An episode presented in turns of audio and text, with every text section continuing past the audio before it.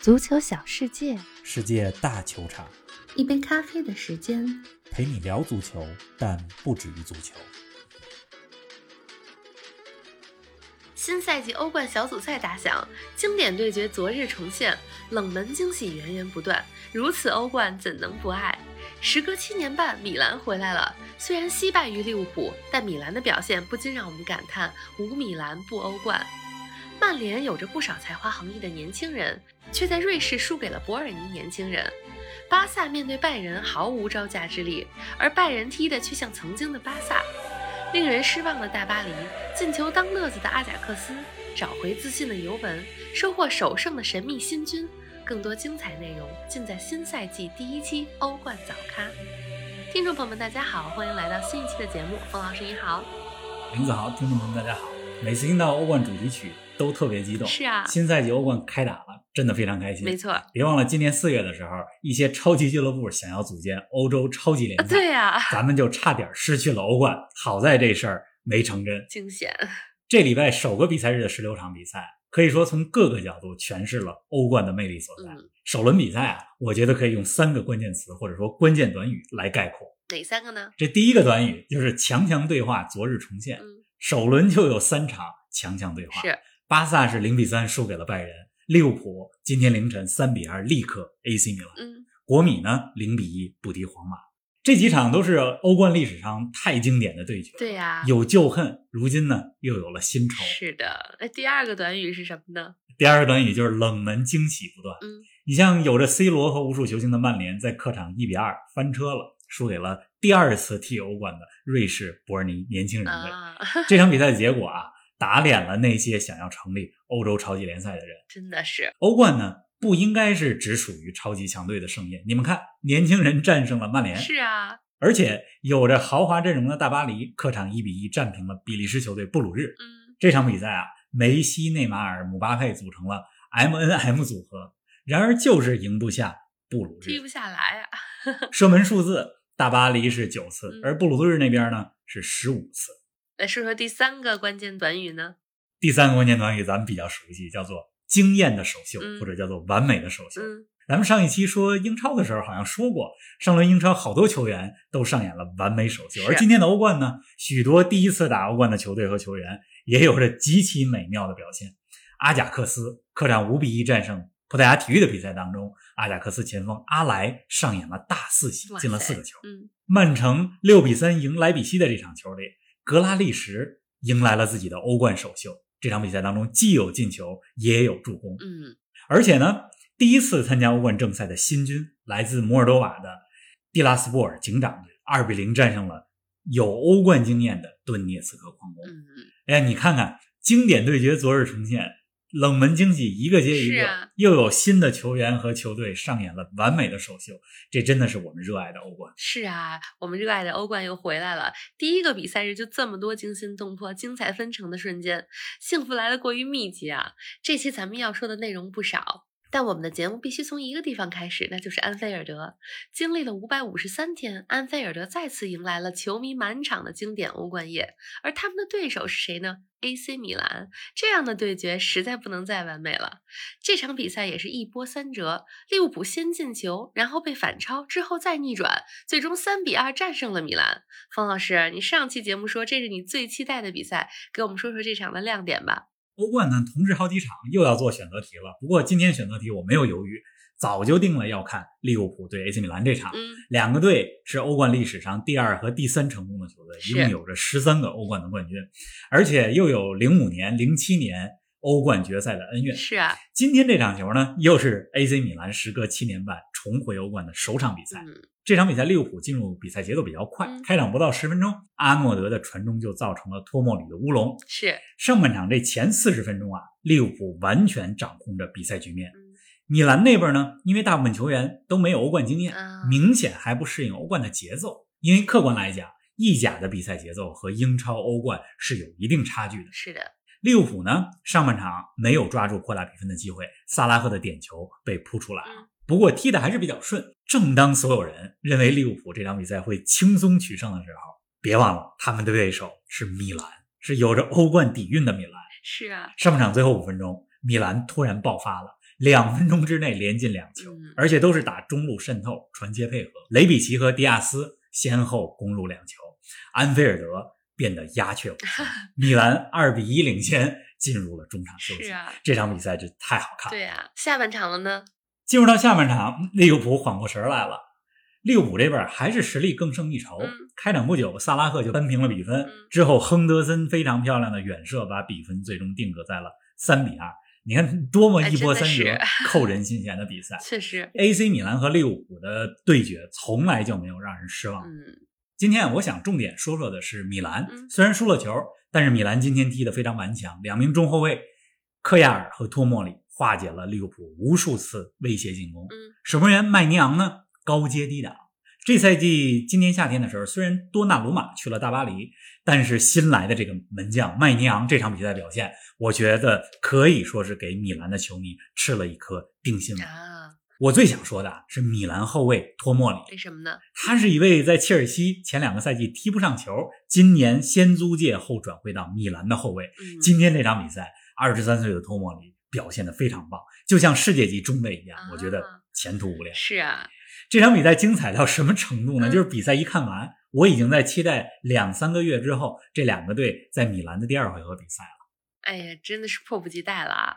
哎，咱们再把目光转向诺坎普吧。巴萨对拜仁，这也是首轮欧冠数一数二的焦点战啊。巴萨输了个零比三，虽然没有去年的二比八那么耻辱，但场面也真的是极其难看啊。冯老师怎么评价两支球队的表现呢？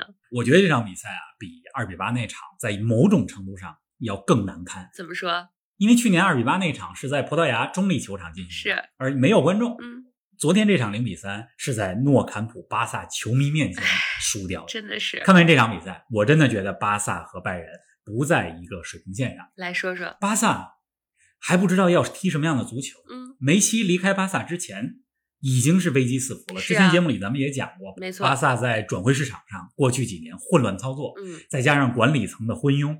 可以说这几个赛季一直在不断坠落，走下坡。梅西离开了，嗯，这主教练罗纳德科曼难啊，因为要重塑巴萨的打法。这新赛季刚开始，正在打造阵容的时候，碰到了最不想碰到的对手拜仁。如果你只是看这场比赛的精彩回放啊，你可能会觉得拜仁进的这三个球有都有点运气成分，有折射啊等等。但如果你看了全场比赛，你就会觉得三比零对巴萨来讲已经很幸运 了，不错了。整场比赛。拜仁逼的巴萨踢出了完全不符合巴萨风格的足球。嗯，巴萨的门将特尔施特根开始起大脚找高中锋吕克德容，这样的踢法完全不像巴萨的足球。而且巴萨还输给了的是还不是最好的拜仁。嗯，你看拜仁的这场几场比赛，新赛季纳格尔斯曼上任以后，嗯，真的是对球队有积极的改造。是。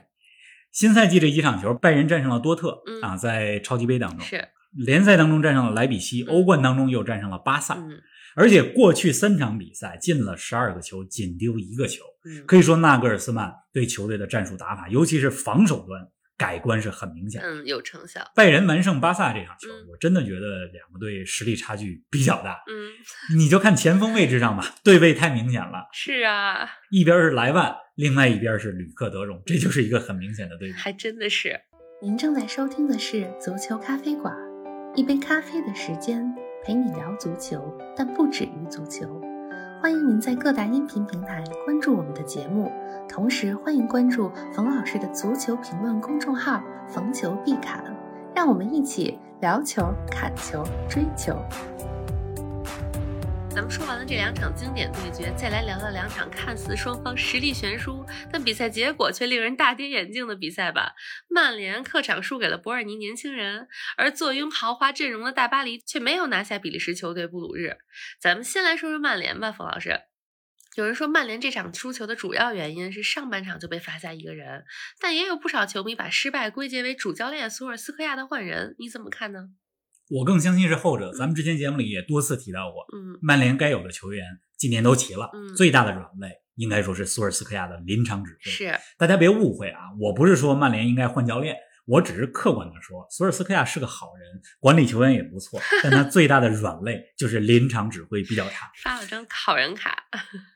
对，曼联这场比赛第三十五分钟就少打一人，万比萨卡被红牌罚下。嗯，但是被罚下以后呢，就让我想起了几周前切尔西和利物浦的比赛。嗯，那场比赛当中，切尔西也是少打一人，是客场打的是谁呢？利物浦啊。对呀，你看看图赫尔是怎么部署的？下半场四十五分钟，十打十一的情况下，很有章法，看不出少打一人。是。而这场比赛，曼联呢，面对的是实力比自己要明显弱的博尔尼年轻人。嗯，索尔斯克亚下半场的换人让人完全看不懂。嗯先是用瓦拉内换下了范德贝克，增加后卫，这是要防守。是，之后用马蒂奇换下了布鲁诺·费尔南德斯，彻底放弃了前场的进攻组织。哎，那比赛最后阶段呢，又用前锋马夏尔换下了后腰弗雷德，哎、我真是看不太是啊。索尔斯克亚执教曼联以来啊，欧冠十一场球输掉了七场，嗯，呃，这能说明一定的问题。嗯、我觉得索尔斯克亚现在的帅位还是安全的，还是稳的。但如果今年欧冠小组赛出现不了，可能会有危险。是啊。另外啊，这场比赛，瑞士的伯尔尼年轻人和曼联的射门比是十九比二，曼联全场比赛才两次射门，哎，真是。这是我看了一个数据统计，这是零三零四赛季以来曼联一百三十八场欧冠比赛最低射门数字。哎，原来是这样。掌声送给瑞士年轻人吧。嗯这是他们第二次进入到欧冠的正赛当中，这年轻人怎么都想不到会战胜曼联。是啊，惊喜！这球迷们本来是想着说，我们虽然可能球赛输了，但是咱们赛后争取一下 C 罗的签名和球衣，看看 C 罗也好。是啊，对，但是没想到球队取胜了，取胜之后光忙着庆祝了，估计也没找 C 罗要签名。是啊，C 罗不重要了。哎呀，同样令人失望的还有大巴黎啊，他们在客场一比一战平了布鲁日。梅西迎来身穿巴黎球衣的欧冠首秀啊！比赛当中有一次远射击中了门框，却没能迎来首个进球。冯老师之前节目里你就说过，大巴黎有着令人羡艳的豪华阵容，主教练波切蒂诺这工作可不好做。这回首战出师不利，更是压力山大了吧？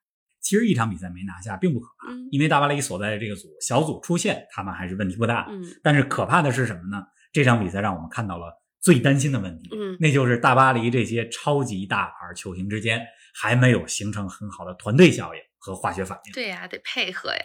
嗯，比如说大巴黎今天的很多进攻机会都是明星球员通过个人能力创造出来，是没看出太多的整体性。嗯，当然，你可以说一个队里边有两三个明星球员就能够终结比赛，这没错。但这句话是建立在你得有出色的防守这个基础上。是啊，现代足球呢是要求从锋线开始防守的。但是今天这比赛你可以看出来，大巴黎前场这三个巨星姆巴佩、内马尔和梅西，他们的防守意愿不是很强烈。是，这是大巴黎最大的软肋。嗯、好在这才是欧冠第一场，大巴黎好多球星也是刚刚开始一块儿合练。波切蒂诺还有时间，早点发现问题不是坏事。确实是才刚刚开始。切尔西是主场一比零小胜泽尼特，而曼城则是和莱比锡上演了进球大战，曼城六比三取胜。冯老师，你怎么评价曼城和切尔西的表现呢？切尔西这场球我重点看了回放，打进全场唯一进球的是卢卡库，嗯，这也是卢卡库在斯坦福桥为切尔西打进的第一个欧冠进球。是，比分虽然不大，但是图赫尔时代的切尔西还是一个字儿，那就是稳。是啊，历史已经证明，要想在欧冠夺冠，你不需要是踢得最漂亮、进球最多的球队，嗯、但是夺冠球队需要的是稳定。是，上赛季切尔西夺冠就是这样，这赛季他们有了卢卡库，综合实力比上赛季更强。嗯，而且在其他球队还没有轮换的时候，切尔西已经开始轮换了，对呀、对吧？曼城呢，这场球我看了集锦，但还没有看完整的回放。从比赛片段来看，曼城的攻击力不用说了，五名不同的球员都进球了，嗯格拉利什收获了助攻加进球。但是曼城防守还是有问题啊！莱比锡的恩昆库上演了帽子戏法，一个人进了三个球。嗯，这个赛季很漫长，欧冠到了淘汰赛以后，就会更显得防守的重要性，防守的稳定性，可能就是现在的切尔西和曼城之间的差距吧。是啊，哎呀，欧冠小组赛每轮有十六场比赛，但咱们的节目时间有限，不可能每场都说到。刚才咱们重点聊到了六场球，那其他十场比赛里，冯老师有什么要跟大家说说的吗？首先要说阿贾克斯，咱们之前说无米兰不欧冠，嗯，但其实我还想说无阿贾克斯不欧冠。是每年欧冠我都要看看阿贾克斯，因为平时没什么机会 看荷兰联赛，阿贾克斯又是欧冠的劲旅。对啊，第一轮比赛他们客场五比一大胜里斯本竞技，而且前锋阿莱独中四元，嗯，大四喜，这欧冠首秀就进四球。是啊，在阿莱之前，只有一个人做到过，他就是荷兰传奇球星三剑客之一的范巴斯塔。一九九二年效力 AC 米兰的时候实现的。大家有时间一定看看阿贾克斯和里斯本竞技这场比赛，阿贾克斯的进攻。还有呢？另外，比利亚雷亚尔和亚特兰大打成了二比二。这是两支非常励志的球队。是黄色潜水艇比利亚雷亚尔，咱们去年重点讲过，夺得了欧联杯的冠军。没错，来自于一个人口五万多的小城。那亚特兰大呢，也是来自于意大利的小城贝加莫。是的，连续三年打欧冠不容易。不说比分，光是这两个队就很有故事。是的。最后啊，我还想说一名球员，谁呢？哈兰德。嗯，多特蒙德客场二比一赢贝西克塔斯的比赛里边，哈兰德进球了，这是他欧冠的第二十一个进球。而且是仅用了十七场比赛就进了二十一个欧冠进球，而且别忘了，哈兰德今年才二十一岁，非常年轻，前途无量。嗯，C 罗和梅西创造过很多的欧冠纪录，或许十年以后有可能被哈兰德打破，还真说不准，拭目以待吧。对呀，真的是后浪们前途无量。是的。哎呀，欧冠的首个比赛日真的是太振奋人心了！我想很多球迷和我一样啊，已经迫不及待的期待两周之后的欧冠第二个比赛日了。不过别忘了，这周末的欧洲五大联赛也有不少激动人心的比赛。方老师跟我们说说这周末你最期待哪场球吧？北京时间的周日晚上、周一凌晨两场球，一场是英超热刺对切尔西，伦敦德比非常值得看；另一场呢是意甲尤文图斯对 AC 米兰。其实我非常期待尤文对 AC 米兰这场比赛。AC 米兰呢，意甲开局三连胜，状态非常好。尤文图斯呢，打了三轮还没有收获首胜，所以这场意甲的比赛我是非常期待。啊，是啊，值得期待。我看也有听众给咱们留言说，希望下期节目来说说意见。好啊，大家先看球吧。对，周末的尤文对 AC 米兰，咱们看完球再聊。下期不见不散。不见不散。